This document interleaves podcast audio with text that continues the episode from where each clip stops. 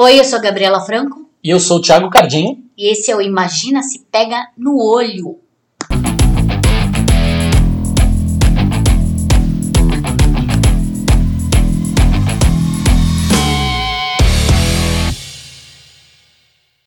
Olá, que tal? Ah, que espetáculo! Onde quer que você esteja, né? Seja de manhã, de tarde, de noite, nós estamos aqui contigo nas ondas do rádio. Estamos aqui com o nosso Imagina se pega no olho, com o melhor ou pior do que aconteceu durante essa semana. Mais um tema central. Tem sido pior, né? Infelizmente. A né? merda, o, pelo menos a abertura do programa, assim, tem sido um compilado de. Tem umas notícias boas, ok, não sei o que, a gente até tentar dar uma suavizada, mas tem um compilado de notícia ruim que eu vou te contar. Nossa, eu vou te falar, cara. Esse novembro é o novo agosto, né? Puta que lhe pariu. Nossa, é verdade, cara, aí não acaba Não nunca mais. acaba assim. nunca mais. O negócio pra sempre. E assim, só bosta. Todo dia Todo dia um caminhão de bosta novo. É, exatamente. E a gente começa com um, com um caminhão de bosta que a gente já sabia que ia rolar. Que era o quê? É. Adivinha, gente, que a pandemia não acabou. Pois é, a partir dos dados da pandemia, pesquisadores brasileiros divulgaram uma nota técnica na qual afirmaram que o país vive o início de uma segunda onda. Que a gente, que pra mim nunca saímos da É, primeira onda. tá- né? é, é, é. Enfim, além do, do diagnóstico, o grupo formado por cientistas de diferentes universidades públicas brasileiras fez uma série de recomendações para diminuir o impacto do crescimento dos casos e mortes. Os pesquisadores também divulgaram na nota que sinaliza a falta de testagem sistemática com rastreamento de casos. Ou seja, né, tá tudo a Deus dará, ninguém sabe quem tá com Covid, quem que não tá, tem um monte de, de gente assintomática que tá circulando aí, e aí por isso o negócio cresce cada vez mais, enfim. Um dos fatores decisivos para aumento explosivo ou manutenção de grande circulação do vírus, a nota ainda destacou a falta de uma política coordenada e um afrouxamento das medidas de isolamento. Ora, quem imaginaria? Quem diria? né? É, determinantes para o início de uma segunda onda. A situação do Brasil se deteriorou fortemente nas últimas duas semanas e o início de uma segunda onda de crescimento de casos já é evidente em quase todos os estados, de forma particularmente preocupante nas regiões mais populosas do país, eles afirmam. Os dados são: o Brasil tem média móvel, tem uma média móvel, né? Ou seja, essa média as- é, é, oscila, ia falar vacila, mas é vacila mesmo. Essa média oscila é, de 496 mortes por Covid a cada, a cada dia. 11 estados têm, al, têm altas de óbitos.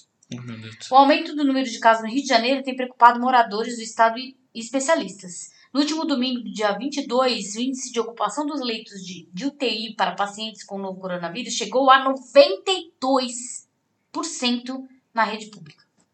Mesmo índice de maio, que foi considerado o período mais crítico. O Sindicato de Professores diz que mais de 100 escolas fecharam na capital fluminense após volta presencial, que não tinha que ter voltado. Não tinha nem aberto, Não né? Tinha, exatamente.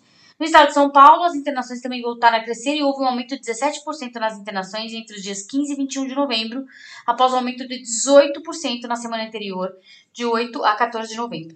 Os dados mostram, portanto, que as internações crescem pela segunda semana seguida. Eu acho que uma das, se a gente pode chamar de vantagem, uma das vantagens de, de a gente não, né, talvez, talvez seja isso. É, algo- tem umas particulares que voltaram a funcionar, mas voltaram a funcionar num esquema híbrido, né? Ih, mas já fecharam também. Já fecharam também, porque teve caso de criança. Mas tô falando das escolas públicas. Ah, sim, Lá sim, no Rio de sim. Janeiro, as escolas públicas voltaram. Sim, é. Por isso foi uma explosão. Tipo, a galera tá, tá ocupando 92% dos leitos de hospitais públicos. Não só isso também, né?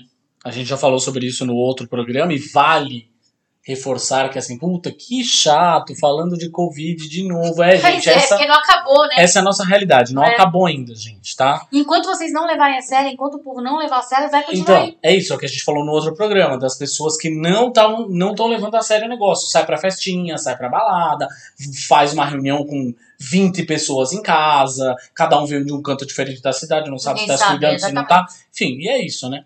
Não, e assim, cada vez tá chegando mais perto da gente. Né? Por exemplo, eu tive um, um caso na família de alguém muito próximo, que foi minha mãe. Agora, né? Tipo, eu nunca pensei que isso fosse acontecer. É aquela, aquela coisa, né? A gente nunca pensa que vai acontecer com a Exato. gente. Né?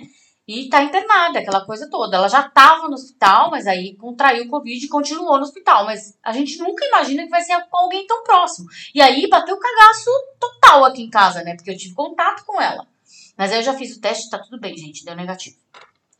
Mas por falar em Covid, bom, o candidato à prefeitura de São Paulo e esperamos, no momento que você está ouvindo este podcast, se você está ouvindo depois do domingo, que é o dia das eleições, prefeito de São Paulo, Ah, né? Esperamos vai que tá 5 e 0, 50. esperamos que ele tenha sido eleito, mas enfim, enquanto, no momento que a gente está gravando esse podcast na sexta-feira, ele é candidato ainda. Candidato à prefeitura de São Paulo, Guilherme Boulos, foi diagnosticado com Covid-19 nessa sexta, também conhecido como hoje, o dia que a gente está gravando o podcast. Segundo nota da campanha e um vídeo que ele fez também, enfim, né, ele não tem nenhum sintoma e vai seguir, obviamente, em, em quarentena pelo período necessário. É, ele fez o teste para o coronavírus porque na segunda, dia 23, é, o pessoal da campanha dele foi informado que a Sâmia Bonfim, que também é do PSOL, é, esteve com ele em agenda pública na semana passada e tinha testado positivo. É, e a nota, obviamente, reforça que tanto o Boulos quanto a Sâmia seguiram todas as medidas sanitárias recomendadas, como o uso de máscaras e álcool em gel. Mas, claro, eles estavam fazendo campanha, né? estavam na rua. Já, falando perto. Fazer campanha é foda, enfim, é difícil, mas No meio de uma pandemia. tem que estar sabe. na rua, não tem muito jeito, né? É, a assessoria diz ainda que o candidato suspendeu as agendas de rua nessa última é, semana de campanha, é, se dedicou a agendas em locais reservados, com público restrito, sempre resguardando recomendações sanitárias e fez o teste, evidentemente. Ele participaria na noite, de novo, da gravação desse podcast, no momento que a gente está gravando, inclusive deveria estar acontecendo, é, o debate na Globo, era o último debate antes das eleições, ao lado do oponente dele no segundo turno, Bru- Bruno Covas. Pelas regras que foram acordadas e assinadas pelos dois candidatos, o encontro só poderia ocorrer de forma presencial e por isso a emissora cancelou o debate.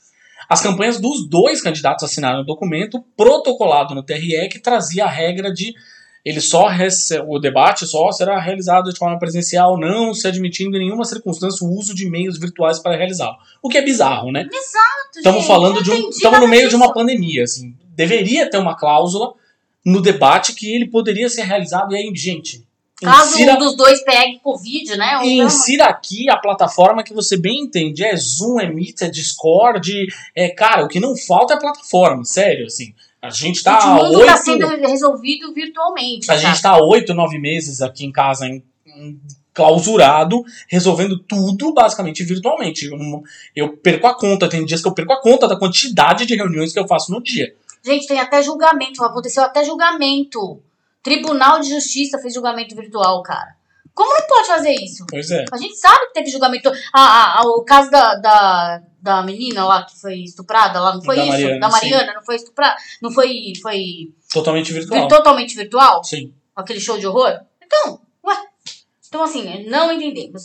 Aí, é, aconteceram muitas coisas durante essa semana. A gente sabe que ia fazer um apanhado de notícias. Por exemplo, uma daquelas da, da agressora é, racista que destratou é, um atendente da, da padaria lá, da Dona Deola lá, que ela falava que ela era advogada e não tem registro nenhum na OAB, a OAB confirmou que ela não tem registro nenhum, ó, também, ó, que coisa incrível, ninguém nunca imaginaria, e ela ainda alegou que ela era bipolar, por isso que ela estava sofrendo. A gente sabe que todo mundo tá meio alterado nessa pandemia, né, vamos Hum. combinar.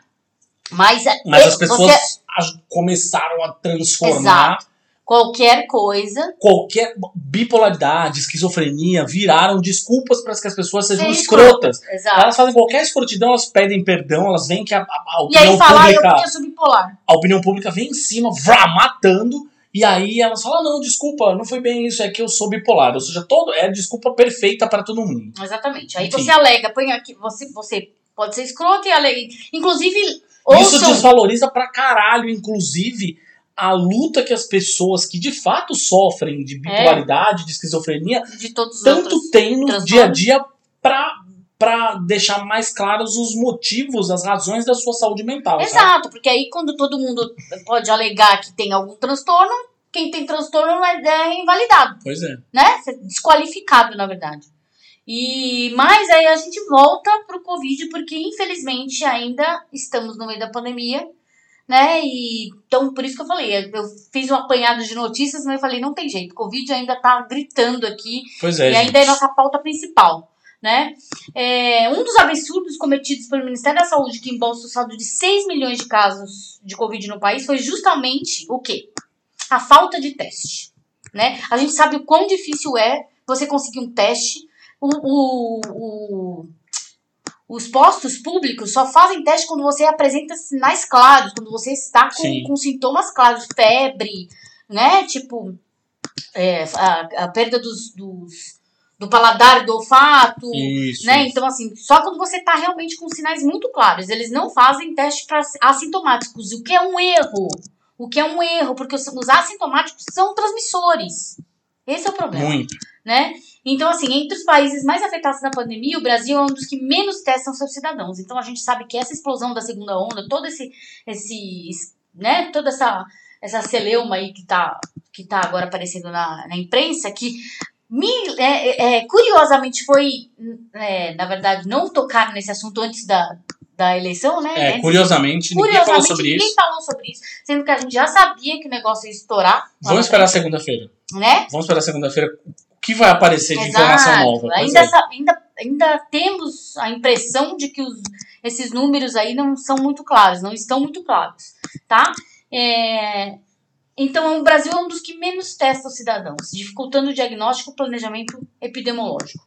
Pois fiquem sabendo que 6,86 milhões de testes para o diagnóstico do coronavírus, comprados pelo Ministério da Saúde, continuam estocados em um armazém do governo federal em Guarulhos e perderão a validade entre dezembro e janeiro. Olha aí. Então você, por exemplo, gostaria de fazer um teste gratuito num, num posto de saúde, não pode porque tem um monte de teste vencendo num galpão, né? É, O general Eduardo Pazuello, frente ao ministério, está prestes a jogar no lixo 290 milhões, que é o custo desses testes que podem ser desperdiçados. O prejuízo ainda é pior, afinal, muitos brasileiros pade padeceram e padecem sem diagnóstico em meio à maior pandemia da história da humanidade, enquanto o governo mantém testes guardados em um galpão. O ministério tenta se defender, argumentando que não houve pedido por parte dos governadores e prefeitos, por isso os itens não A foram culpa distribuídos. sempre é do outro. Né? Para este governo, a culpa é sempre do outro. Sim, o, inclusive o Bolsonaro falou isso, né? Tipo, É colocou a culpa nos estados. O Alecrim Dourado nunca tem culpa de nada. É. Já, por outro lado, né, os municípios dizem que o material, os municípios e os estados dizem que o material adquirido da União chegou incompleto. Foram enviados com poucos reagentes, por exemplo. E por isso não houve novos pedidos. Então, falar, tá mandando tudo errado, então Pois não é. vamos pedir de novo, né? Até agora, o SUS aplicou a testagem de 5, mil, é, 5 milhões de vezes, ou seja, o número de testes encalhados é maior do que o de utilizados. A constatação desse mais, de mais esse absurdo da administração da pandemia acontece em meio a um aumento exponencial de casos de Covid-19 em todo o país. Enquanto isso, o presidente Bolsonaro, seu ministro da Saúde e os militares que os apoiam agem como se a estratégia do governo fosse um verdadeiro sucesso. O julgamento da história sobre, sobre o estado das coisas chegará um dia, mas infelizmente para muitos brasileiros já não adiantará de nada. Tanto que essa semana, entre as diversas merdas que o Bolsonaro sempre fala, ele afirmou que o último tabu acerca da prevenção do Covid-19 é cair o uso da máscara. Gente do céu! As notícias estão aí pipocando, falando que a gente está explodindo numa segunda onda de que os leitos estão sendo ocupados. Babá, e o cara me solta uma dessa que tem que parar de usar máscara Pois é. Né? E na live, nessa última quinta-feira, na live que ele sempre faz, né, da última quinta-feira, no dia 26, ele disse que jamais chamou a Covid de gripezinho. E o mais engraçado dessa história, na verdade, é que assim, ele tá falando isso. Não, isso ele tá falando pros convertidos dele, Ah. né? E porque eles vão lá, aplaudem e acham sensacional e tal. Porque alguém que tenha minimamente um senso de, de racionalidade joga no Google Bolsonaro gripezinha e encontra o vídeo. Não, e olha o como ele é vídeo dele antagônico. falando, é a cara dele ali falando. Ah, não, mas isso é uma montagem. No mínimo ele vai dizer que é é uma louco. montagem. Ele- Não, mas olha, olha como ele é antagônico. Ele não acabou de falar que, o última, que a última, o último pilar a ser, a ser, a cair era o uso da máscara? Ué, se, se não é uma gripezinha, então precisa usar máscara. Pois é. Ué, então ele se, ele se desdiz, né? Ele se contradiz completamente, Sempre, né? né? É completamente louco. Bom, enfim. Aí tem outro assunto que a gente vai manter aqui no nosso radar, e é importante manter no nosso radar, que é a história toda do Amapá. Minha gente, a história ainda não está resolvida. Ou seja, depois de 22 dias de apagão, o rodízio de energia terminou no Amapá e o fornecimento foi normalizado, segundo a distribuidora de energia e o governo federal. A retomada de 100% do fornecimento foi possível após a energização, na madrugada da última terça, dia 24, de um segundo transformador na subestação Macapá, a principal do estado, e, que, e aquela mesma que pegou fogo lá no dia 3 de novembro. O apagão causou uma série de problemas, enfim, afetou o fornecimento de água, de telecomunicações, gerou uma corrida aos postos de combustível, aos supermercados, é, provocou prejuízos aos comerciantes que não conseguiam manter os alimentos refrigerados. Basicamente mudou toda a rotina dos amapenses. Mas, porém, esta sexta-feira foi the real Black Friday. Assim, quem saiu de casa para fazer compras encontrou transtornos devido ao quê? A falta de energia. Olha só ela aí. No centro comercial da capital, lojas e estabelecimentos voltaram a ficar sem luz depois do anúncio do fim do apagão. A Companhia de Eletricidade do Amapá informou que houve uma saída do sistema na região central e as equipes operacionais atuaram para restabelecer a situação. O blackout não se estendeu para o restante da cidade, durou cerca de 30 minutos. Gente, vamos ver quanto tempo isso ainda dura. A situação ainda é bastante instável. É só você, de novo, procurar é, posts de pessoas que moram lá. Não precisa acreditar Exato. em mim, na Gabi, que moramos em São Paulo. Procura as pessoas nas redes sociais que moram no Amapá para eles te contarem como está sendo a situação. Porque é o, é o seguinte, né? A mídia fala isso e até o Bolsonaro fala pra mídia falar isso, né? De, sei lá. É, coloca. Faz uma cortina de fumaça aí falando, ah, Como não, voltou, exatamente. Ah, voltou em Macapá, por exemplo. Mas e o interior? O interior. É. Cadê as cidadezinhas pequenas do, do Amapá? Ninguém sabe, sabe? Ninguém sabe, ninguém tem notícia. Então, assim, ok, Maca, vamos voltar em Macapá, porque é a capital do, do, estado, né? Vai, porque aparece na mídia, aquela coisa toda. Mas e os, os vilarejos? E as cidadezinhas pequenininhas? A gente não sabe a condição que tá. Então, assim, se informem com as pessoas que moram lá. Eles são as fontes mais fidedignas sobre esse assunto. E aqui temos aqui o quê? Finalmente o Trump diz que vai embora da Casa Branca. Nossa, Olha só. Esse é o que vive uma realidade caraca, paralela. É um parasita que ficou lá grudado no negócio que não sai nem a pau. É, 16 dias após o resultado, Trump autoriza a transição de governo. Autoriza, eu Ué, ele ainda é o presidente, não passou a faixa.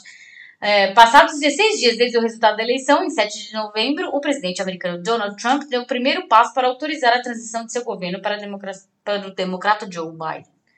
No Twitter, ele escreveu que autorizou a Administração de Serviços Gerais, o GSA, é, na sigla em inglês, a iniciar os protocolos.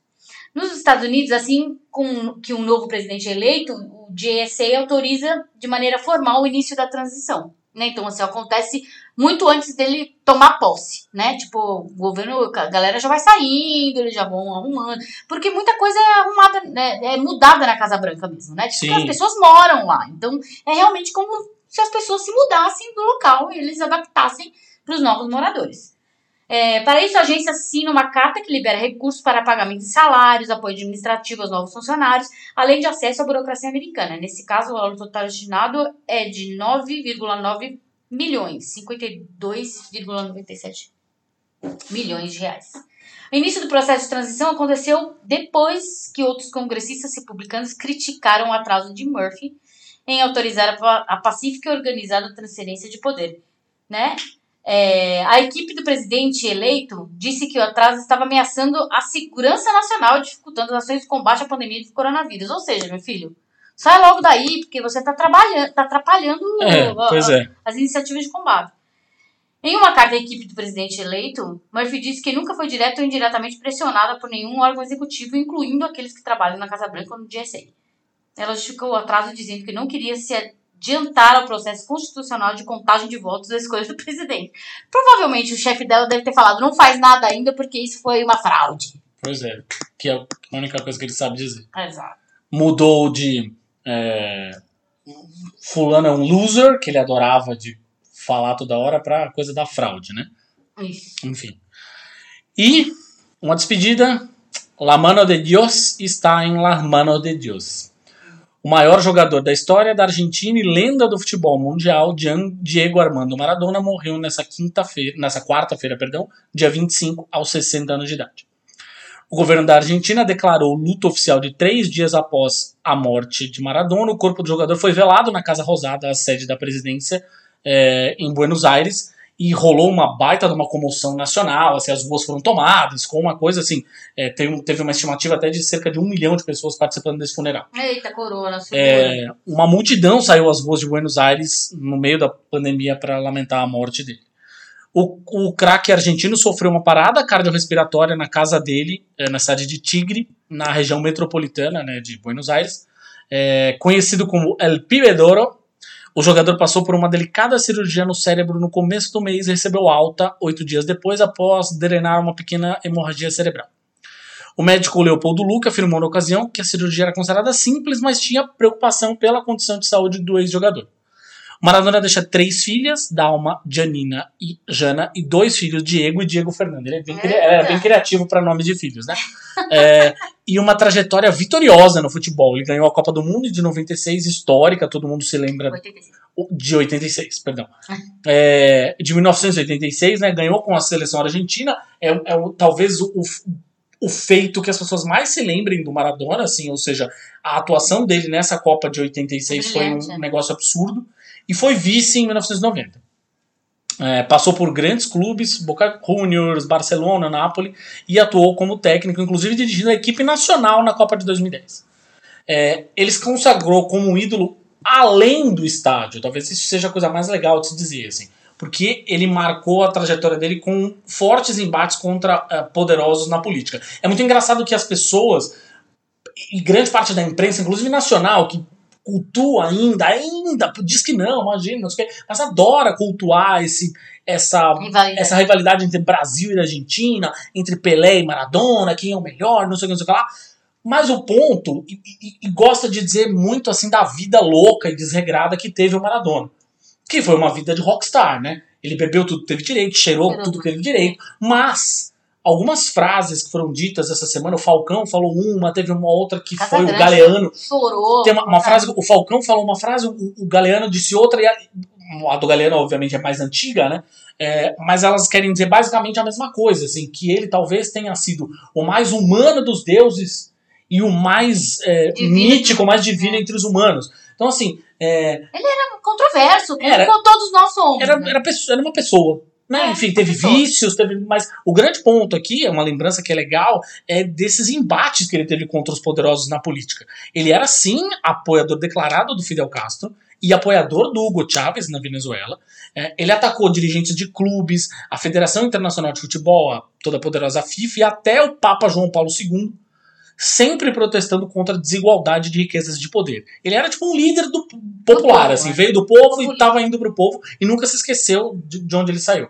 É uma marca central no caráter do Maradona, segundo disse o Adilson perdão, Edson Gastaldo, que é antropólogo e professor no Centro de Estudos de Pessoal e Forte de Duque de Caxias, com pesquisas voltadas para as relações entre futebol e identidade nacional. É, ele tinha um posicionamento de base que vinha de uma herança peronista, é, né, falando aí do Juan Domingo Perón, que foi o presidente da Argentina por três mandatos, né, que é uma das principais referências para a esquerda na Argentina. Ele é contra o rei, o xerife, o establishment. É, ele é a admiração que as, pessoas vem, que as pessoas tinham dele vem dessa ousadia de enfrentar os poderosos, é, de lutar por aqueles que não se acovardam, é, não se acovardam. Assim, é, é uma coragem de tomar partido, de escolher um lado. E isso, isso acho que talvez seja a principal comparação que as pessoas façam com a figura do Pelé. Independente do quanto os dois foram geniais em campo, umas pessoas gostam mais do estilo do Pelé, outras mais do estilo do Maradona. Enfim, a discussão sobre quem é o melhor pode durar aí eternamente. As pessoas vão colocar nesse balaio de gato Cristiano Ronaldo, Messi, essa história toda. Mas o ponto é que a principal discussão a respeito do Pelé e do Maradona é posicionamento. Coisa que o Pelé nunca teve. O Pelé, ele tem foto com Deus. As pessoas dizem que ele é bolsonarista. Não é. Pelé, ele tem foto com todo mundo. Ele foi lá tirar foto com a Dilma, foi lá tirar foto com o Lula, foi lá tirar foto com... Quem tá no poder, ele vai lá, afaga, adula, não sei o que, não sei o que lá. Não, e é aquela coisa, quando você tá em cima do muro, né? Exatamente. Quando você tá em cima do muro, você já sabe onde... A gente, do outro lado, já sabe onde você tá. Exato. Quando você tá em cima do muro, a gente sabe de que lado você tá. E, e, e tem ainda os caras que falam que não pode misturar futebol com política. Né? Ah, não, não vamos futebol misturar futebol com política. Com, que, gente, existe até um departamento de antropologia dedicado ao estudo de como o futebol influencia na sociedade. Gente, Claro tudo, que tem, tudo é política. política. Tudo é política. Ah, se você não gosta de política, é porque existe, na verdade, um projeto no Brasil para que você não goste de política Exatamente. tá? Que é ignorância. Se você não gosta de política, é porque você não estudou política o bastante, porque não te deixaram estudar política o bastante, tá? Porque é mais fácil é, governar um povo ignorante, tá? Um povo que não sabe seus direitos, não sabe como que a política deve ser feita, né? Se você sabe como a política deve ser feita, você vai fazer o quê? Vai cobrar os políticos E vai se e posicionar. vai se posicionar. É isso. Então, assim, existe um projeto aqui no Brasil que visa não explicar política pra ninguém, desde a escola. Desde a escola. As pessoas acharem, ah, é chato, Ai, discutir não vamos política é discutir porque é, porque as pessoas discordam. Gente, discordar não é errado, discordar é bom. Discordar é bom. Pessoas argumentando, dando cada uma seu ponto ali, civilizadamente, né? É ok, é legal. É você bom. ouve, você ouve, você cresce, você aprende. E a outra pessoa também. Ah, e o cara jogador de futebol ele não pode discutir, discutir política. Pode Claro, sim, pode. pode. e deve. Se ele mexe, Inclusive. se ele lida com o povo, se ele mexe com os ânimos e com os afetos do povo, ele deve se posicionar. Bom, gente, é isso. Foi a nossa rodada de notícias. Agora a gente vai entrar no quê? No nosso assunto da semana. Ai! Imagina se pega no olho! Bom, gente, o assunto da semana aqui foi uma sugestão de mais um ouvinte da gente. Por isso, mandem sugestões. E não foi o já- Júlio, hein? Olha só. Ha! Olha, É, revezaram. revisar, é, mas é, foi uma sugestão do Bruno Sanches, que é um ouvinte fiel da gente, ele sempre comenta o programa comigo também. É, e que é um cara que. Eu até já falei sobre ele aqui em um episódio lá atrás, enfim, mas é, contextualizando, basicamente, é um cara que é, escreve sobre música, a gente dividiu o Delfos, né? A gente escreveu no Delfos é, durante um tempo, eu fui colunista um breve tempo lá, conheço a galera que escreve lá. É, a gente, na verdade, ficou bem próximo por conta até das coisas que a gente escrevia pro Iplash, né? Os textos dele iam parar no Iplash, os meus também. É, falando sobre rock, sobre metal. E aí teve uma treta envolvendo o Angra lá atrás, um dia ainda conto essa história, convido ele até para participar aqui para contar essa história. Mas basicamente a gente se aproximou por conta dessa, dessa parada. Assim. E aí o Bruno sugeriu o assunto dessa semana que é separação. Sim, é, é, talvez eu e a Gabi a gente tenha muito estofo, Propriedade. propriedade para falar sobre fala, isso. É, é. porque tanto eu quanto a Gabi já nos separamos Duas vezes. duas vezes, né? Fui casada duas vezes. Eu também Thiago fui foi casado duas vezes. Essa é a nossa terceira vez. Isso, E a última. isso. Exato. Dizem que na terceira a gente acerta. Acertamos, não tenho dúvida. Mas, enfim, ele queria. Ele tá passando por um momento de separação agora e ele queria, na verdade, que a gente discutisse um pouco isso, assim, né? Ou seja, é, Como lidar. acho como lidar com isso, mas talvez o prime a primeira coisa que eu gostaria de discutir, na verdade, entrar, assim, é como perceber. Como estar, na verdade, como entender que aquela é a hora de se separar. É. É uma coisa muito complicada isso. É hora de separar. Eu não sei, eu sempre. Às vezes que eu me separei, às vezes que eu senti que eu devia me separar, foram vezes. foram gritantes. Foi assim, tipo, pá! Meu, vou ter que separar, não vai ter volta. Porque foram ações extremas. As duas vezes. As duas vezes. Foram. ah, Pode, pode até parecer pouco, mas é, sabe quando. Sabe o literal. ah, Quando a água bate na bunda? É literalmente aqui. Quando a água bateu na bunda, você fala, meu, não dá mais. Chegou num, num nível que você.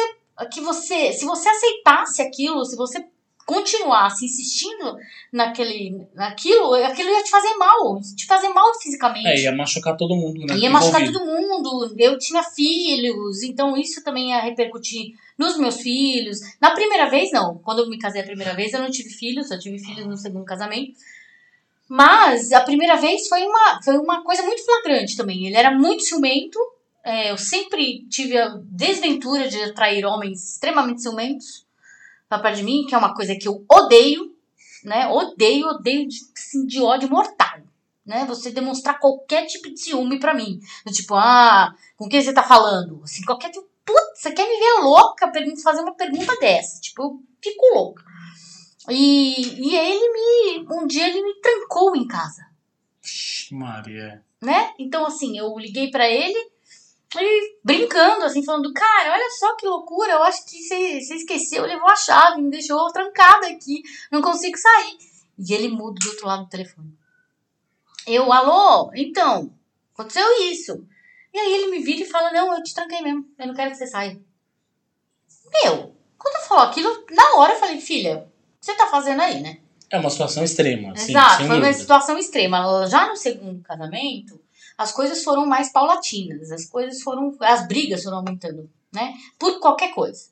As, as pacien a paciência foi chegando ao limite, muito mais fácil, né? É, foi, a- os ânimos foram se exaltando com muito mais facilidade. Então, tudo era motivo para briga, tudo era motivo para discussão. Desde que, tipo, ah, o que, que a gente vai comer hoje, até Ai, que música que eu quero ouvir? Ai, você não me deixa fazer isso? Ai, porque eu quero fazer aquilo? Onde você vai? Sabe? Pegação de pé, nos mínimos detalhes. Então, assim. E aí eu fui, fui percebendo. Agora eu te digo. Você precisa conversar. Não tem Sim. essa. Né? O que é crucial entre um casal é, é a comunicação. Então, assim, sempre perguntar. Tipo, aquela. Existe. é, em- tem uns casais que são muito loucos, né? Ainda existe aquela premissa de que você fazendo um bico, ficando com a cara fechada, o outro vai identificar o que, que você tem. E não é assim, gente. Tipo, acho que não tá. Não vê, a gente não é vidente, não sabe o que, que o outro tá pensando, né? Muitas meninas fazem isso. Eu vejo muita mulher fazendo isso, né? Mas existe homem que faz também. Tipo, fica com a cara amarrada e você fica perguntando: o que foi? O que foi? O que Ah, não é nada, nada, nada. E fica com aquela cara de cu. E aí você, a noite Com a inteira. tromba. que foi? Exatamente. que foi? Eu fiz alguma coisa? Fiz- Aí, isso é, é extremamente tóxico, gente. É extremamente tóxico, porque você fica pondo uma carga emocional de culpa na outra pessoa desnecessária. Não precisa fazer isso. O que, que é?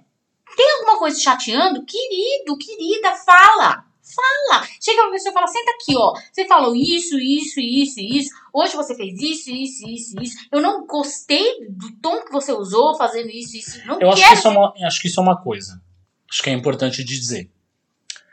Quando um, um casal tem esse tipo de maturidade de relacionamento, é, ou seja, de poder sentar e conversar, blá blá blá, não sei o quê, é, é muito mais difícil que a situação Chegue no extremo. ou exatamente chegue no extremo. Se vai acontecer uma separação, vai ser, Vai ser uma, se- vai ser consensual. uma consensual, boa, e não sei o que e tal.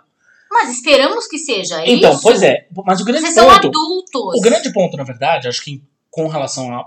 Quando a gente, quando a gente tá falando de relacionamentos, acho que talvez o grande ponto crucial nessa história seja talvez as pessoas entenderem o que significa um relacionamento. Um relacionamento significa você não se apagar e não se anular pelo outro. Ai, mas eu vou chegar aí, calma. Então, pois é, porque quando a gente tá falando dessa coisa É. de é, eu não vou falar, vou ficar de tromba fechada pro cara, pra, pra, pro cara pra mim não perceber, não sei o que, vir falar comigo, não sei o que, você, de, de certa forma, tá se anulando. Você não tá falando que tá te incomodando. É. Você não tá colocando na mesa, as cartas na mesa e dizendo, putz, Não tá sendo transparente. Primeiro, disso. você não tá sendo sincero. você não tá pensando Segundo, em você. você tá fazendo mal pra você mesmo, porque você tá guardando um sentimento que tá te fazendo mal. Eu sempre fui da, da, da, da lógica de que você não consegue estar com uma outra. Isso é crucial, assim, né? Mas você não consegue estar com outra pessoa se você não, não gosta de você mesmo, não se gosta. Se você não consegue gostar de um outro, se você não gosta de você, se você dedica todas as suas forças para outra pessoa e não para você, num relacionamento você se apaga. Você e se você se exaure. apagou, Você se abraço. Exato. No meu caso, em particular, assim, o meu segundo casamento, é- é- eu, na verdade, me separei tem pouco tempo, tem menos de um ano. É, e acho que talvez eu não tenha o distanciamento necessário ainda para enxergá-lo, né? É, e, enfim, eu acho que tem outras questões aí envolvidas, mas no primeiro casamento em particular, e acho que isso é importante de dizer, não teve uma situação, diferente do caso da Gabi, assim, não teve situação traumática nenhuma. Não teve, simplesmente. Assim, a gente, em um determinado momento, olhou pra cara do outro e percebeu que tinha acabado. E acho que é importante isso também. Em um determinado momento, não é aquela coisa de. Isso talvez tenha Então. a ver com o meu segundo casamento. Mas é a coisa de ficar. Putz, não. Nós somos um. Nós somos casados de acordo com a tradicional família brasileira. O casamento não Sim, pode não acabar. pode acabar. Eu tenho que fazer de tudo. Eu sou da família real. Não Eu, posso eu, eu, eu tenho que fazer de tudo, no fim das contas, pra esse casamento Dá certo. ele dar É. certo. Não, porque assim, na não é- verdade, existe dentro da gente, quando, quando uma instituição, quando um relacionamento dá errado, gente, a gente tende a achar que nós somos falhos, que nós somos, não somos, somos incapazes. Sim. A gente transfere pra nós, particularmente, né? Toda uma situação que não é culpa de uma pessoa só. São duas pessoas que estão nesse relacionamento. tá? Vejam, vejam. Não estamos aqui, isso é importante. A gente sempre deve dar os disclaimers, né? É. Nenhum momento que a gente tá falando de relacionamentos abusivos. Aí é outra coisa. Sim. É, estamos falando de relacionamento abusivo, a culpa sim é do do abusador. abusador. E que em 99% dos casos é um homem. Então, assim, a culpa é do abusador, tá? Ah, Mas não, nesse. num relacionamento sadio, supõe-se que a culpa é de ambos. Porque ambos estavam investindo no relacionamento. Sim. Tá? Então, assim, num relacionamento sadio, que não há abuso, que é muito raro também, porque a maioria dos, dos relacionamentos existe abuso, principalmente aqui no Brasil, né? Que ainda é uma cultura machista, que é uma cultura estruturalmente é, possessiva, né? É, e a gente tá falando de, não só de abusos físicos, tá, Sim, gente? Né? Abuso psicológico, principalmente, tá? Não é abuso físico, não. O que é grande, grande número ainda. É claro. Estatisticamente é gritante, mas claro, claro. grande parte dos relacionamentos abusivos é, são relacionamentos abusivos psicologica, são psicologicamente abusivos e não são percebidos como tal. Existe isso, Sim. tá? Existe, porque ainda existe a normalização, normatização desses, desses abusos.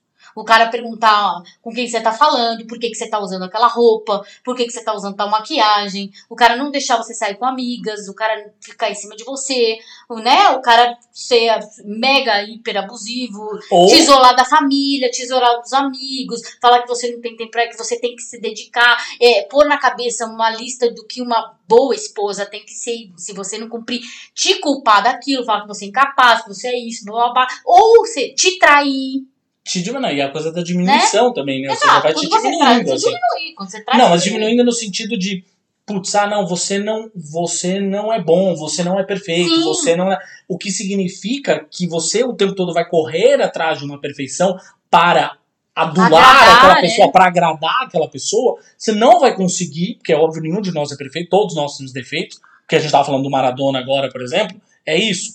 Então, a gente tem defeitos, a gente não vai conseguir alcançar aquele ideal de perfeição. A gente coloca um ideal de perfeição na cabeça da família de margarina, de comercial de margarina, não consegue alcançar aquilo, e cada vez que a gente está mais distante daquilo, a gente se sente pior.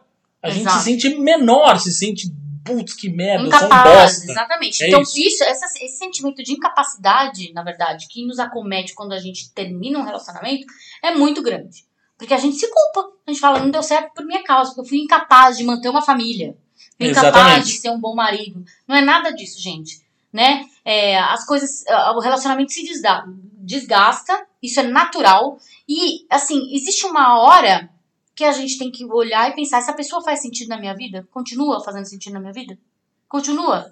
Né? Assim, o Thiago abordou uma, uma, uma- um assunto que eu queria abordar só no final. É, Mas, desculpa, gente. Já dei spoiler. mas isso é muito importante. Uma das coisas, uma das principais razões de sofrimento exacerbado de uma se- separação, porque assim, toda separação ela causa sofrimento, tá? Maior ou menor. Mas quando esse sofrimento está exacerbado, foi porque existiu muita idealização. Aí, tá? Existe uma idealização dessa relacionamento. E esse, essa idealização vem de todo ideal romântico que existe dentro de um relacionamento entre duas pessoas ou mais pessoas, que é, sei lá, né, hoje em dia. É, não, tudo bem. Aí não, não É. há um julgamento nesse sentido. Mas é. existe um ideal romântico de- em cima do casamento que é muito, muito pesado. E que as pessoas precisam ser realistas e adultas o bastante para combater. Tá? É, esse ideal romântico, ele pinta um relacionamento como uma comédia romântica de Hollywood, como um filme da Disney, como um conto de fadas, como qualquer coisa assim, tipo, como duas pessoas lindas, maravilhosas vivendo em harmonia, brilhando toda manhã, sorrindo. Família de margarina, como o Thiago falou. Isso não existe. Isso não existe. Nós somos pessoas diferentes que tiveram que tiveram formações diferentes, backgrounds completamente, completamente diferentes, educação completamente diferente, né? É, formações diferentes, que estão tentando juntas construir uma coisa nova. E acho que tem a, fra a, a- palavra-chave que você usou aí, que é a palavra-chave que também é importante, é isso. Somos pessoas diferentes. E tudo bem nós sermos pessoas diferentes. Aliás, é bom, inclusive, as pessoas serem diferentes. O que não pode, que é. Que, isso pra mim é o começo do fim de qualquer relacionamento, é quando você resolve que você vai se tornar o outro. Quer se anular novamente. É, não, mas é, você quer se tornar o outro. E como você não consegue se tornar o outro, não só tem a coisa do ideal, que você não consegue atingir, não sei o quê, mas tem a coisa também de você não consegue ser o outro para agradá-lo. Sendo que ninguém disse que quem vai me agradar é uma pessoa igual a mim. A Gabi não é igual a mim e tudo bem, melhor ainda. Eu não queria namorar com- comigo mesmo, pelo amor de Deus. narcisista isso, tá? Eu Só sou- pra falar. Eu sou leonino com ascendente leão, mas peraí, egocentrismo tem, tem limite, assim. Eu não queria namorar comigo mesmo, saca? E, e, e a gente tá junto porque a gente se enxerga nas diferenças, no que a gente complementa um ao outro, no que a gente saboreia das diferenças um do outro, Existe, sabe? existe ainda nesse ideal romântico que existe dentro do casamento, existe aquela coisa de que as pessoas são almas gêmeas e elas precisam gostar de tudo igual.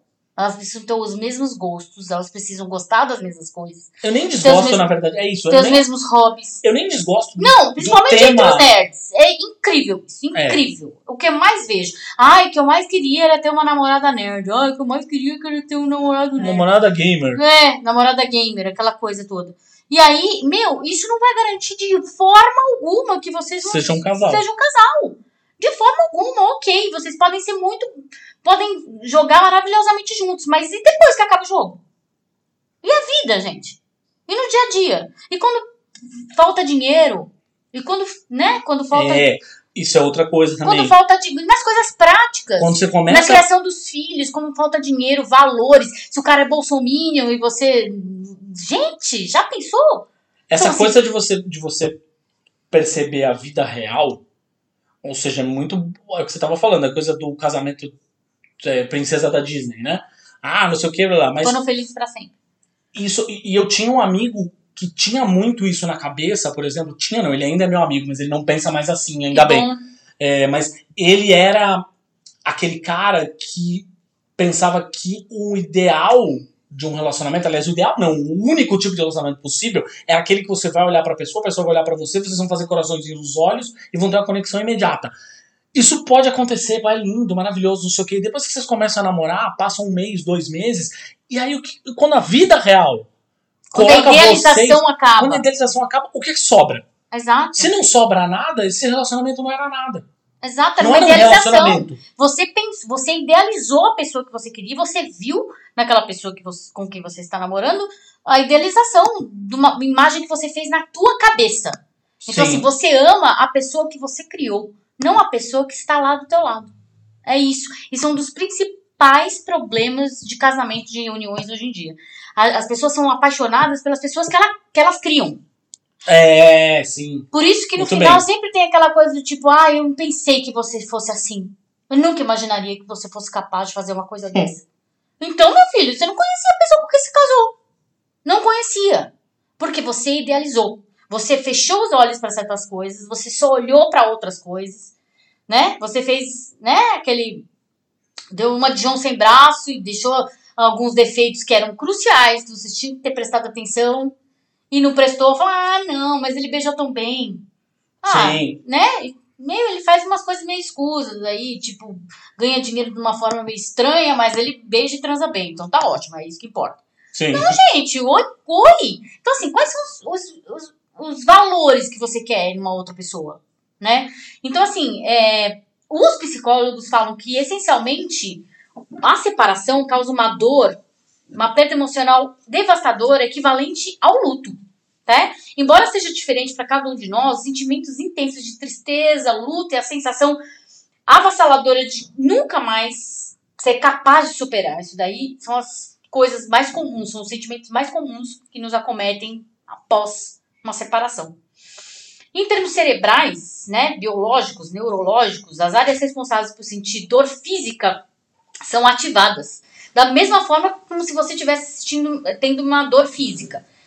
Ela também desencadeia sintomas de abstinência, semelhantes com pessoas que são viciadas, por exemplo. Então você sente aquela falta que você sente da pessoa, é como se você estivesse viciada nela. Literalmente, seu cérebro entende que aquela pessoa tipo é um cigarro, né? E que você sente falta dela.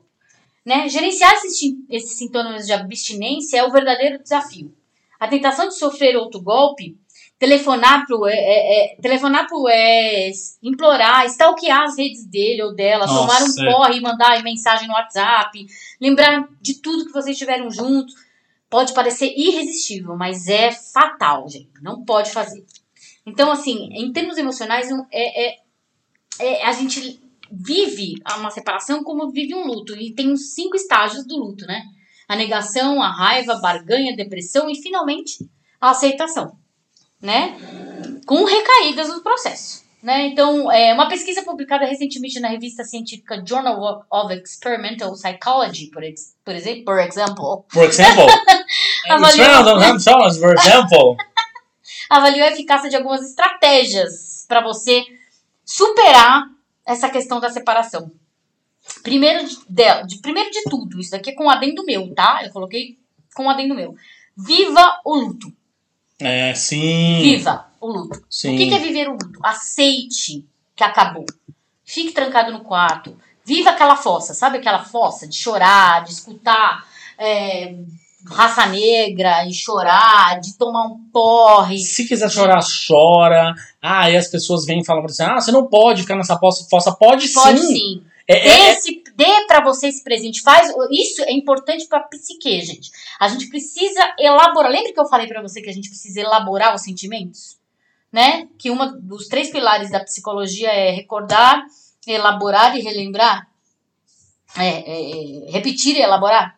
Recordar, repetir e elaborar. Hum, sim, sim, sim. Então é isso que a gente precisa fazer. A gente precisa elaborar os sentimentos. A gente precisa parar e falar: por que, que eu tô assim? Sim. Por quê? Por que, que eu tô triste? Porque ela disse, porque eu gostava dele, porque ele beijava bem, porque ele me trazia presente, me fazia cafuné, porque tinha alguém pra, pra comentar séries comigo, porque a gente viveu tempos engraçados, é, viveu coisas engraçadas juntos, porque a gente fazia esporte junto, porque o nosso cachorro foi a gente que escolheu, porque minha mãe gostava dele. Mil coisas que podem unir pessoas, né? E tudo bem, se lembre disso.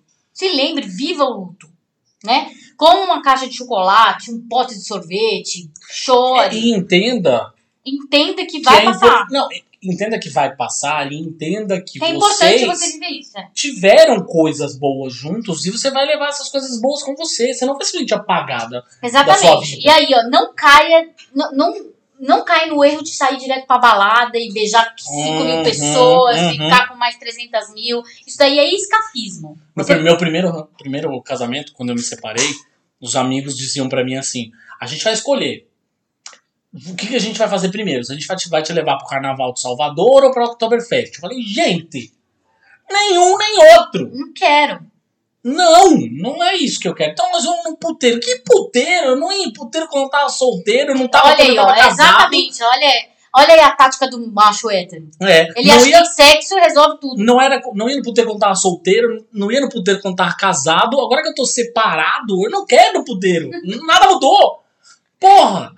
Exatamente. Então, assim, você precisa elaborar dentro de você o que aconteceu, se dar tempo e ser generoso consigo. Novamente, eu uso essa expressão. Sejam generosos com vocês mesmos. De acordo com os estados do, do, luto, do luto, a raiva também pode desempenhar um papel importante. Mas a raiva pode ter seus. né, ai- ainda é controverso. Existem uns especialistas que não gostam muito de, de ir para esse lado da raiva. Mas a raiva pode ser usada de maneira correta. Por exemplo, quando você é, pensa em tudo que, que aquela pessoa fazia que te irritava. Isso é uma boa coisa para você se distanciar emocionalmente dela. Hum, Então, assim, quando a gente Hum. separa, a gente tende a focar só na, na- nas coisas boas. Ai, que falta que ele que fazia um Hum. cafuné. Ai, que falta ele assistir Netflix comigo. Ai, babá. Foca na- na- nas coisas que irritavam. Porque irritava, vai. Quando você tem um relacionamento com alguém, tem coisa que irrita. Claro que tem. Sim. É normal. Então foca nisso. Tipo, puta que pariu. O cara deixava a toalha molhada na, na, em cima da cama. O cara mijava pra fora da privada. Não lavava uma porra de uma louça. Não fazia nada. Foca nessa parte, na parte ruim. No Hum. defeito. Que é uma coisa um pouco melhor pra você elaborar isso daí. Né? É, acho que uma outra maneira correta de fazer isso é não se convencendo de que também você nunca gostou da pessoa. Porque isso é meio normal, né? Tipo, Sim, ah, nem gostei, não gostava tanto dela, né? Claro, bem coisa. Tipo, nem queria. nem queria. se, se você estivesse vendo a gente em vídeo, É. a gente ia ver que a gente tá fazendo Ombrinho. com ombrinho, É. assim. Nem, queria, mesmo. É, nem queria mesmo namorar com ela, foda-se, foi embora.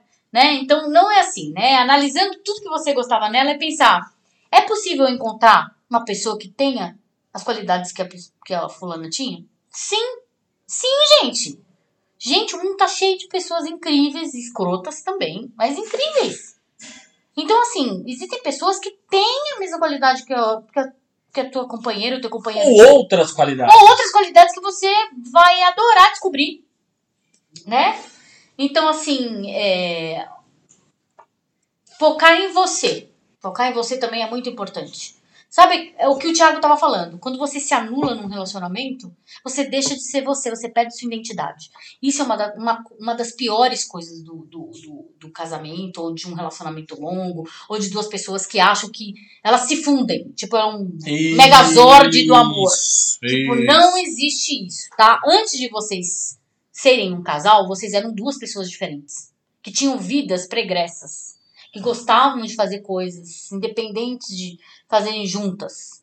Então, assim, o Thiago gosta de fazer coisas sozinho. Ele gosta de escutar metal, por exemplo. E ele aproveita, eu já percebi, viu, gente? Ele aproveita quando eu não tô em casa. Quando eu não tô em casa, ele, ele põe metal aqui, tipo, aquela gritaria toda. E aí eu chego, abro a porta e ele, ah, eu tava aqui ouvindo uma gritaria. E aí eu, ah, tá. Como se eu tivesse. Como se. É, assistir Cats, a Valentina lembrou. Tipo, o, o Thiago ficou enchendo meu saco querendo assistir Cats comigo. Não, porque assiste comigo, porque assiste comigo, eu me, eu me recuso, porque assim, pra mim é uma perda de tempo. Não vamos falar sobre Cats, porque isso tá nas nossas É dicas da de tempo. semana. Eu, achei, eu, eu já tinha a, a sensação de que o filme era ruim. E eu não queria assistir com ele, não queria ser obrigada a assistir com ele. Por, só porque nós estamos morando na mesma casa juntos. Não, Thiago, ó, você tem dois olhos, a televisão tá aqui, tem uma televisão no quarto, eu assisto uma coisa no quarto, você assiste o Cats na sala e tudo bem. Então, assim, gente, não se anulem. Vocês são duas pessoas diferentes que gostam de fazer coisas diferentes Sim. cultivem a individualidade de vocês. Isso é muito importante no casal, tá? Cultivem a individualidade, porque aí a pessoa, ela se apaixonou por quem você é. Ela, ela não quer que você se transforme numa versão dela. Quando você vai se transformando numa versão dela, ela vai perdendo interesse por você. E se ela espera que você se torne uma versão da. Aí tem, tem, Aí as duas coisas. Ela espera que você se torne uma versão dela, ponto um. Ou espera que você se torne algo que você não vai ser, É. que acho que Que é isso. uma pressão, né? essa, essa, isso tem um pouco, talvez, também a, a- a respeito de relacionamentos pelos quais eu passei, enfim, mas é, Uma pressão para que você fosse alguém. fosse alguém, uma coisa, que eu não vou ser, não adianta, não vou ser, e, e já me convenci que não quero ser. e foda-se. Ai, você Esse é precisa ser uma ponto. pessoa respeitável, usar terno e gravata.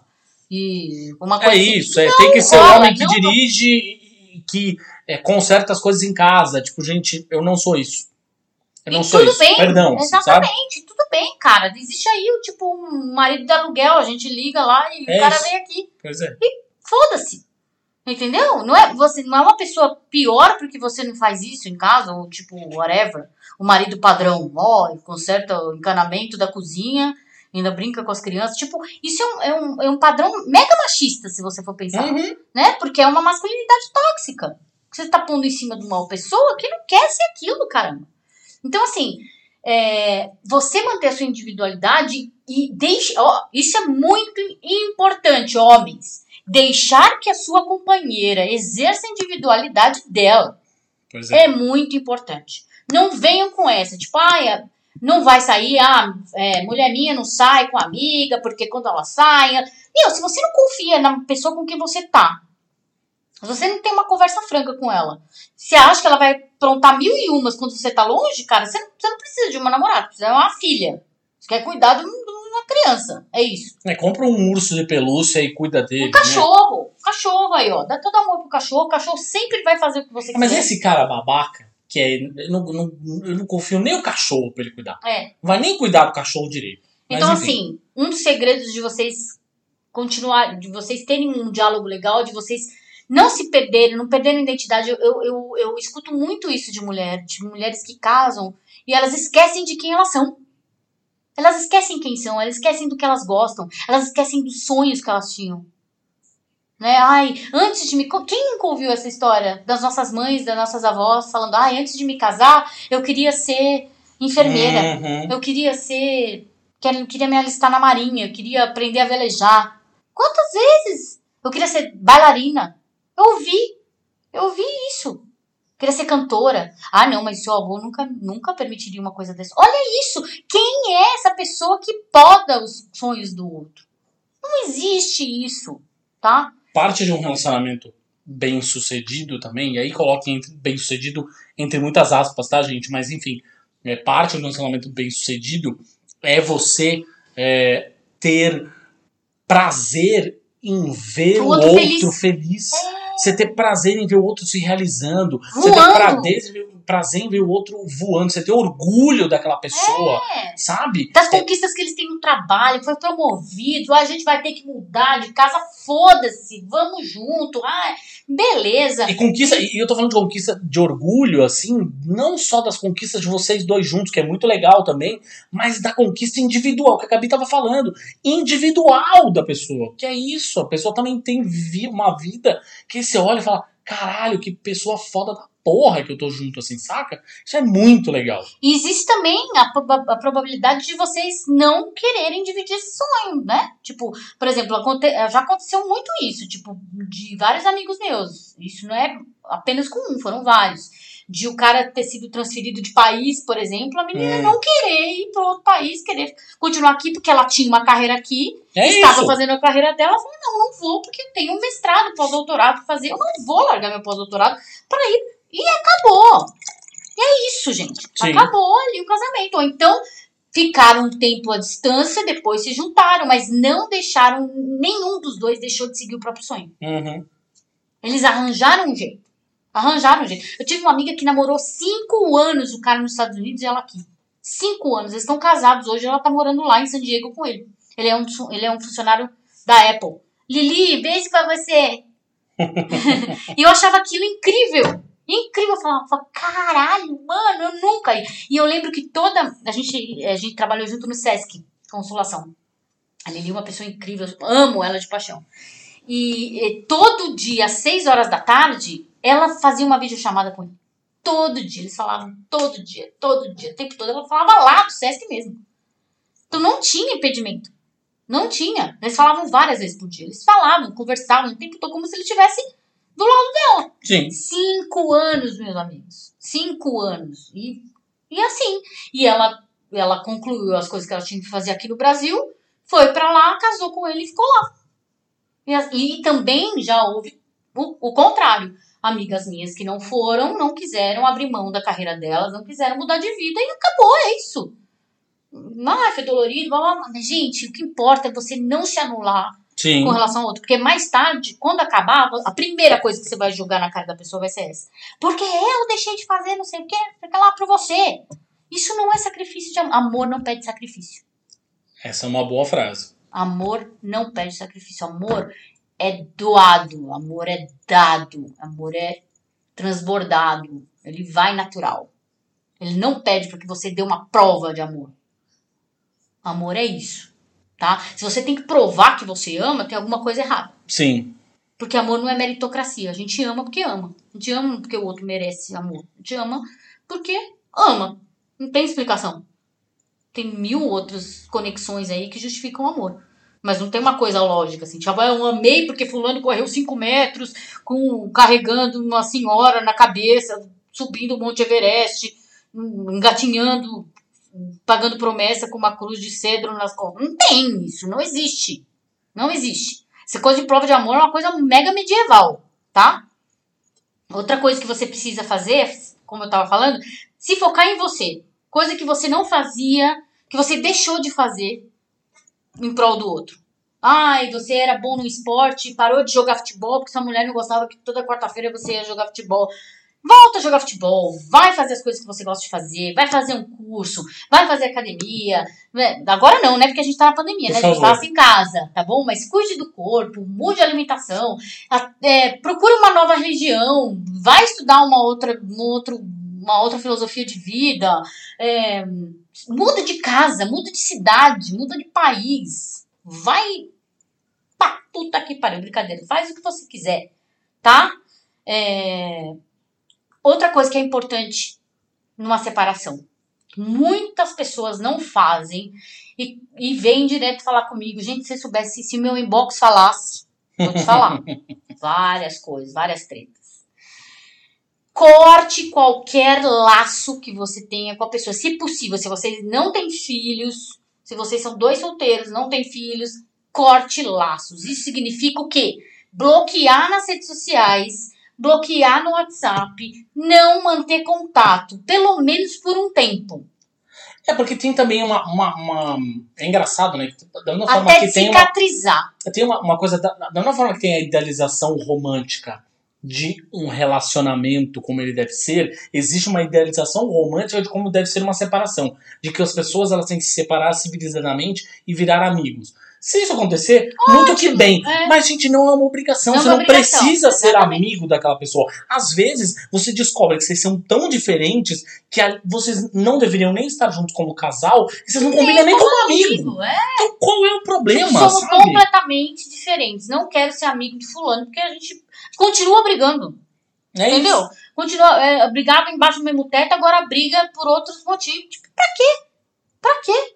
Então, assim, não existe essa obrigação de você ser amigo do seu ex, da sua ex. E enquanto você está ainda convalescendo da separação, enquanto tá doendo o negócio ali, tá ferida, gritando, sangrando, não mantenha contato. Isso é importante, gente. Isso é importante pra você não sofrer.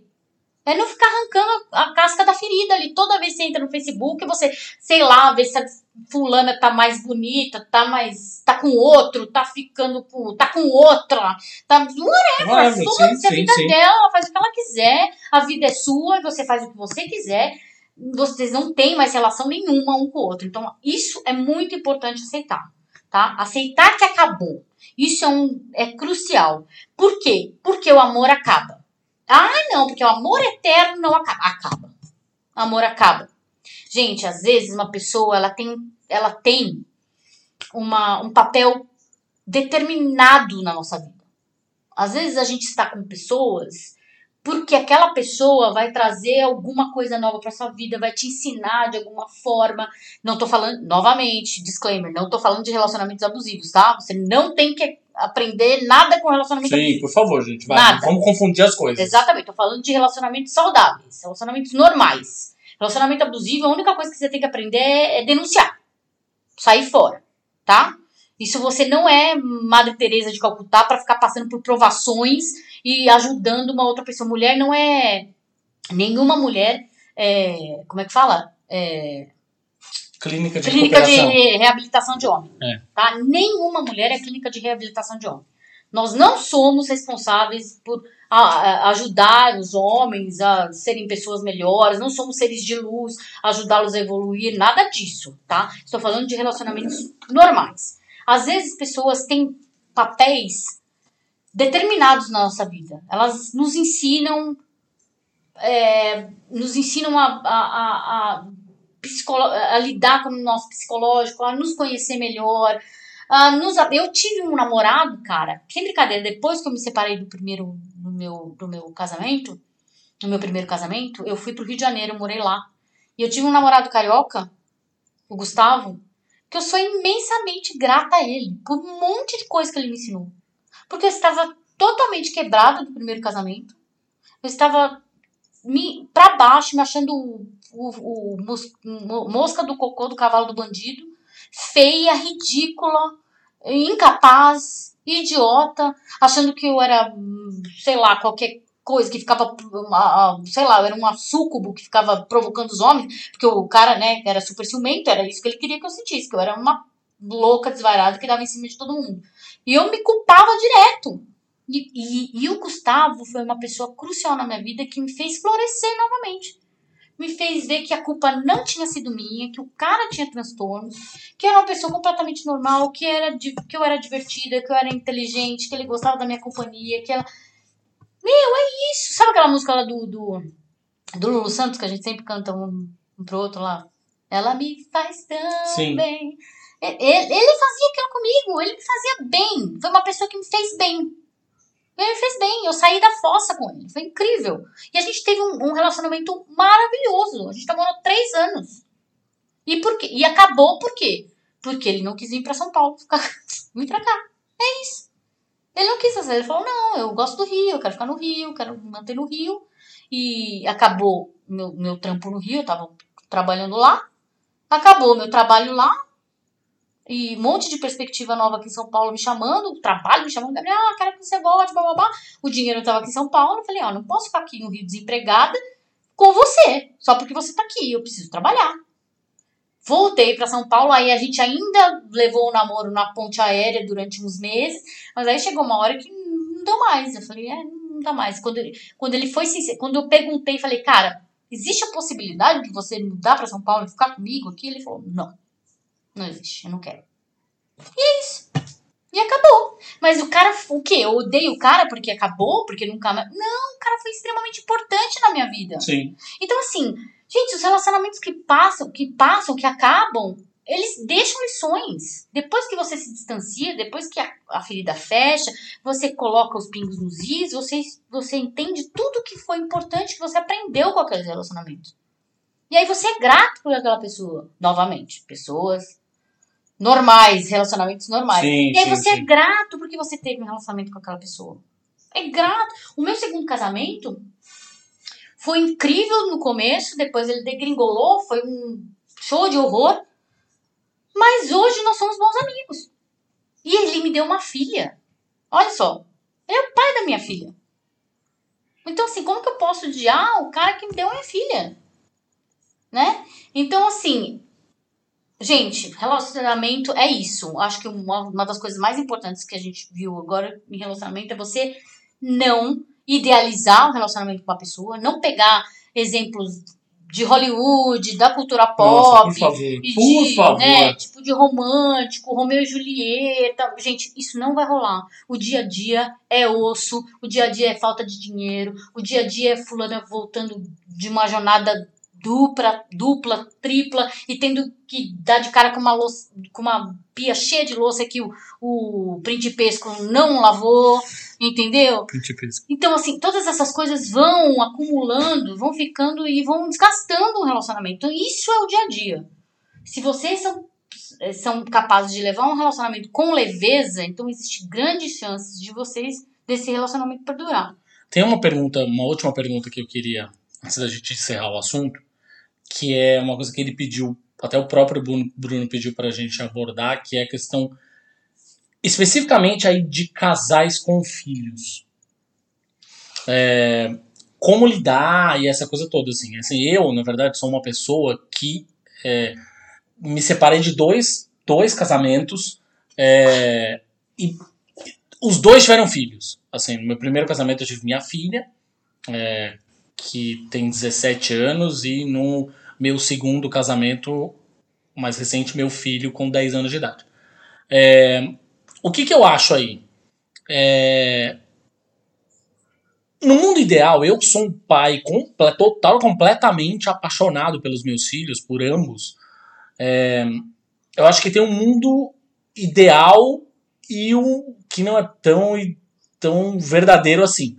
É, o mundo ideal, e eu já vi os dois, na verdade, mas o mundo ideal pra mim é assim: vocês não estão morando mais na mesma casa. É foda, é foda. Tem dias que bate a saudade pra caralho? Tem. A Gabi sabe bem disso. É, porque a gente mora com a Tina, né? Com a filha dela, que eu já considero minha filha, enfim, mas. é, o, o ponto é que a gente mora com ela, né? Mas meus filhos não moram aqui comigo, nenhum dos dois. É, então eu sinto falta deles. Eu, eu, eu, eu sinto, eu choro, eu sinto. Né, a, a distância bate, assim, não só pela pandemia, a gente tá num momento de pandemia, é óbvio, mas Até porque a convivência era diária e não é mais. e não é mais diária.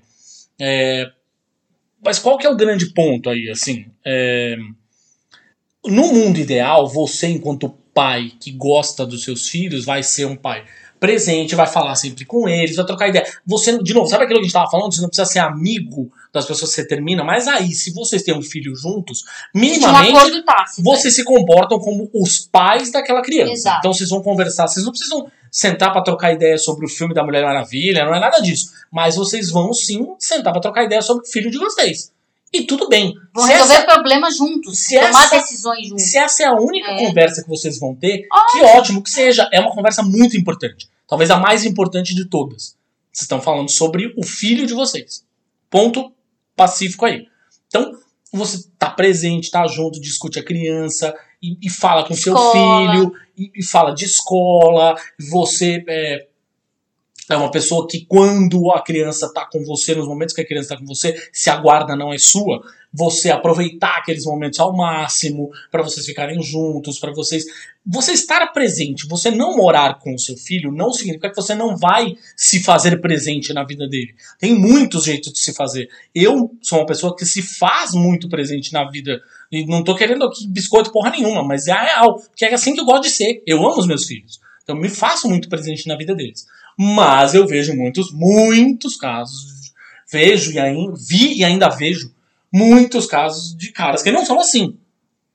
E não se fazem presentes para os filhos e depois ficam cobrando a presença dos filhos. Putz, mas por que, que meu filho não me dá atenção? Bom, amigo, Porque você esqueceu dele. porque você esqueceu que o seu filho existia, basicamente. Só porque vocês estão morando em casa separada, eu não moro com os meus amigos. Eu não moro na casa dos meus amigos. E, no entanto, eu falo sempre com eles. Eu tô sempre conversando com as pessoas, tô sempre, de novo, até esquecendo a história da pandemia, mas é isso, meus, meus melhores amigos, eu falo com eles o tempo todo, a gente conversa o tempo todo. Por que, que tem que ser diferente com seu filho? É, a questão, eu acho que não sei se o Bruno pediu sobre isso, perguntou especificamente sobre isso, mas como que a gente fala sobre separação com crianças? Sim, isso é importantíssimo. Isso é muito importante. Gente, é o seguinte, uma das primeiras coisas que vocês precisam saber, crianças não são burras, tá? Crianças não são burras. Elas já sentem a tensão de uma separação muito antes da separação acontecer. Sim. Elas são esponjinhas que captam os sentimentos, as energias, o tratamento de um com o outro, o toque, se esse toque não existe mais, se não existe mais beijo, se não existe mais carinho, eles percebem, eles veem tudo, se, o, se a pessoa levanta a voz ou não levanta com a outra, se estão brigando com mais frequência. A criança saca tudo, cara. Tudo. E o que, que é importante? Você conversar com a criança sobre. Os dois, pai e mãe. Se vocês chegaram num momento que viram que a separação é a melhor coisa, o melhor caminho a ser tomado, vocês comuniquem isso para a criança. Isso passa segurança para ela. Isso mostra que vocês não querem, não se odeiam, ou pelo menos pra, na frente dela, ou por ela não se odeiam, né?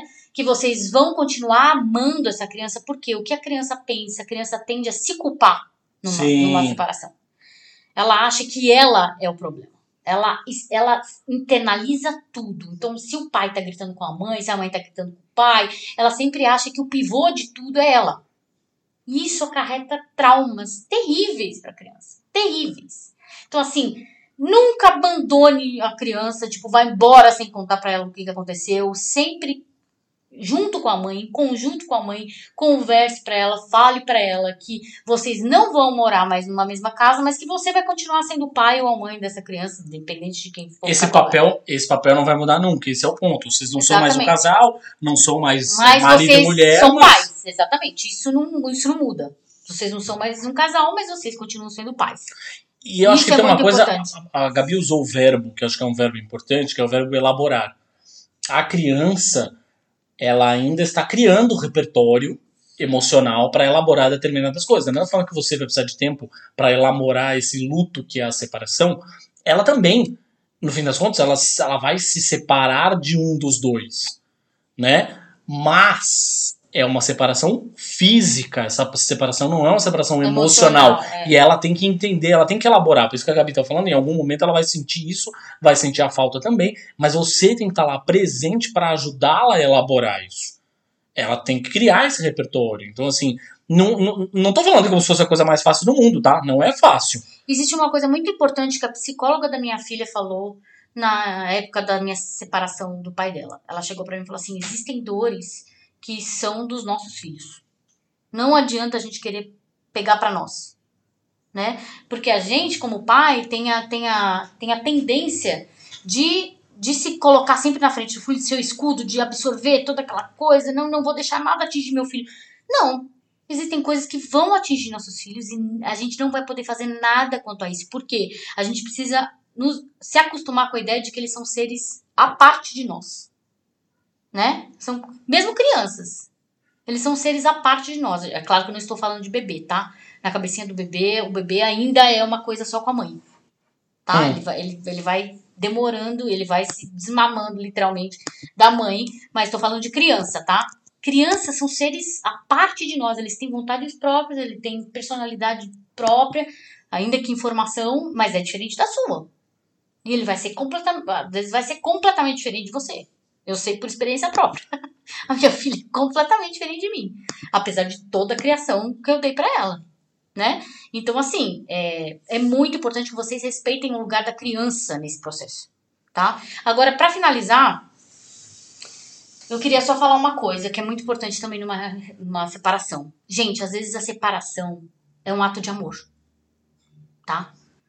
Às vezes, quando chega numa. Quando a relação tá tão degradada, tá tão desgastada, tá tão, tipo, por um fio, que tá fazendo mal para ambos, é um ato de amor você chegar para outra pessoa e falar: vamos parar? Já deu, Deu, é. já deu. Vamos parar? Segue sua vida, seja feliz. Eu quero seguir a minha também, quero tentar ser feliz. Vamos nessa, vamos tentar? Isso é um ato de amor, cara. É um mega ato de amor. Quando você abre mão do sentimento egoísta de manter a pessoa pra você, quando você vê que aquilo tá fazendo mal pra ela e pra você. Quando você abre mão e, faz, e a pessoa vai embora, você deixar ir é um ato de amor. É a pessoa exercer a vontade dela. Se ela quer ir, deixe ir. Nunca, nunca, nunca. Amor, novamente, voltando naquela questão: amor a gente não mendiga, tá? Amor a gente não mendiga. A partir do momento que você tem que provar, fazer sacrifícios por amor, dar provas de amor, merecer o amor, você está mendigando esse amor. Ele É, não amor não é prisão, né? ele não está sendo servido espontaneamente. Ele não está sendo oferecido para você por livre e espontânea vontade, em abundância. Você tem que torcer ali para ver se sai alguma coisa e aí se apegar naquele fiapo de, de atenção que a pessoa dá para você ou que a pessoa despende, o tempo que ela despende ou whatever. Isso não é legal, isso é tóxico, isso é terrível, isso acaba com a nossa autoestima, porque amor não é não é para ser mendigado. Amor é para ser dado livremente. E aí, isso é importante. Você é uma pessoa digna de amor. Se essa pessoa que está com você agora não está oferecendo esse amor para você, outra vai oferecer. E é isso. É isso, gente.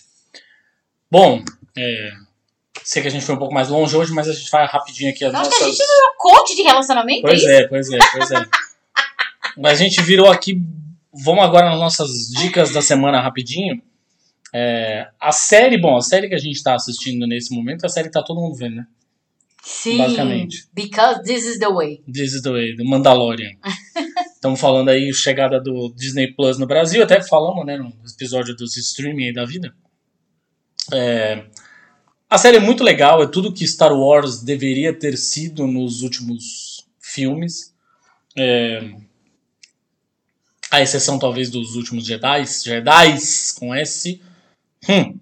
É, mas, enfim, a gente entra nessa discussão depois, mas é, mostra um lado diferente desse universo riquíssimo de Star Wars que não se resume definitivamente só. A, A família, família Skywalker.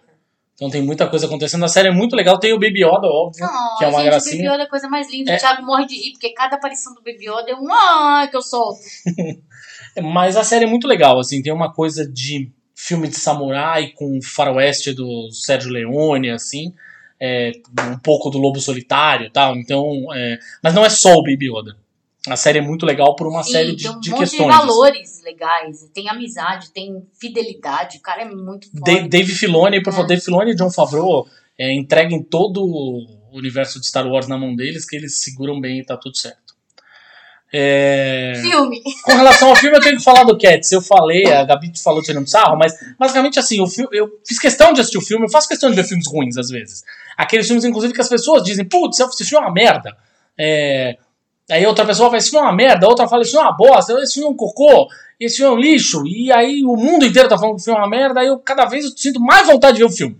E eu vou lá e assisto. E o filme realmente é ruim.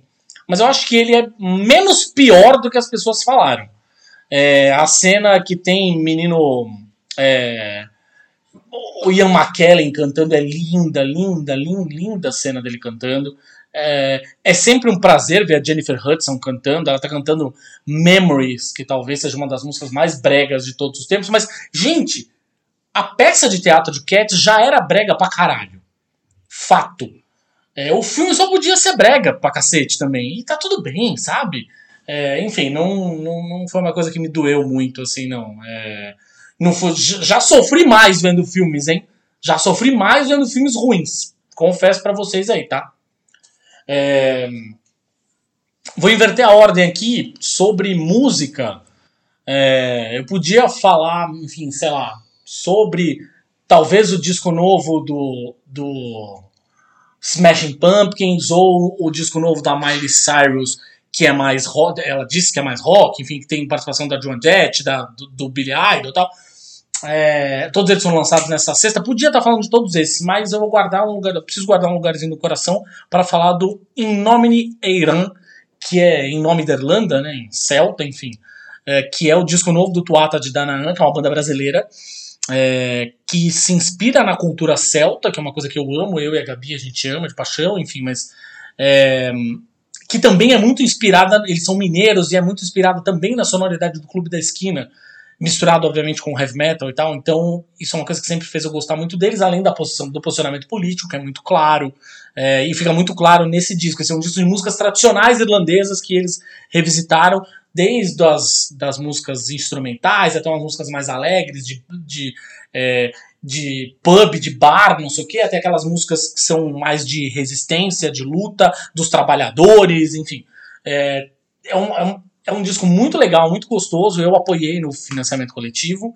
É, e apoiaria outros tantos com muito orgulho, porque é uma banda que eu gosto demais.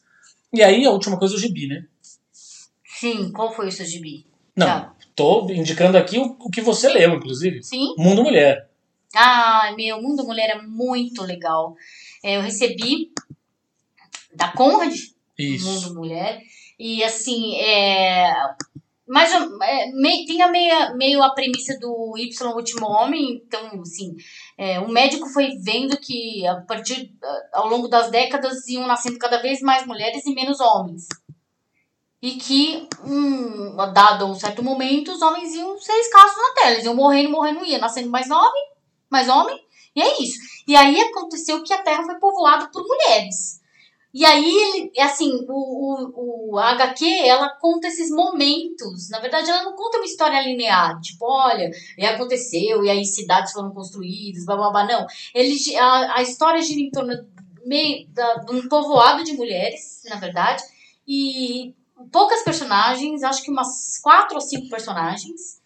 E entre elas tem uma mulher que viveu no tempo dos homens, então conta pra elas como que era a relação entre homens e mulheres, e uma menina novinha que acabou de nascer, tipo, uma- acabou de nascer, é uma criança, né, que não tem referência alguma de nada de como era, né? Então esse diálogo de como era um- um- o mundo quando os homens existiam e esse mundo novo das mulheres que não há menção alguma a nada, nada, nada masculino fálico ou qualquer coisa do tipo. É muito louco isso. É muito louco. Porque você lê HQ e você não. Meu, é muito louco. Me parece que você tá numa outra galáxia mesmo. Tipo, que, que o homem nunca fez diferença. Que, tipo, não existiu, não tem uma referência de nada masculino, de nada fálico, de nada sexual. As coisas não têm segundas, segundas intenções, não tem, né, outra. Como é que se diz? Não tem. é, outras, outro contexto, é, é aquilo. Nu e cru. Então é muito legal. Eu fiquei muito, muito feliz de ler a HQ. A Valentina devorou também, minha filha devorou. Num, numa tacada só. E adorou também. Então acho que vocês vão gostar. É isso, gente. É, Façam como o Júlio e como o Bruno, sigam a gente, ouçam o podcast, Ah, evidentemente. fala a gente vai fazer sorteio. Calma, já ia chegar nisso, Ah, já ia chegar nisso. Fa- façam como o Bruno e o Júlio, sigam nas, nas- a gente nas redes sociais, no Facebook, no Twitter, no Instagram. É, surgiram temas. é, escutem a gente, obviamente, passem para os amigos, escutem a gente no Spotify, no Deezer, é muito importante. Imagina se pega no olho.com.br, tá lá, entra no, no, no site, tem todos os lugares onde você consegue ouvir a gente. E se preparem, sim, como a Gabi falou, a gente vai fazer uns sorteios aí nas nossas redes sociais, então, de coisas muito bacanas. Fiquem ligados para vocês participarem com a gente é, e poderem concorrer a estes mimos que a gente vai dividir com vocês. Sim, aí, ó. Já que vocês não fazem isso por livre e espontânea vontade, a gente compra a sugestão de vocês. Olha aí. Sigam a gente! Beijos e até semana que vem!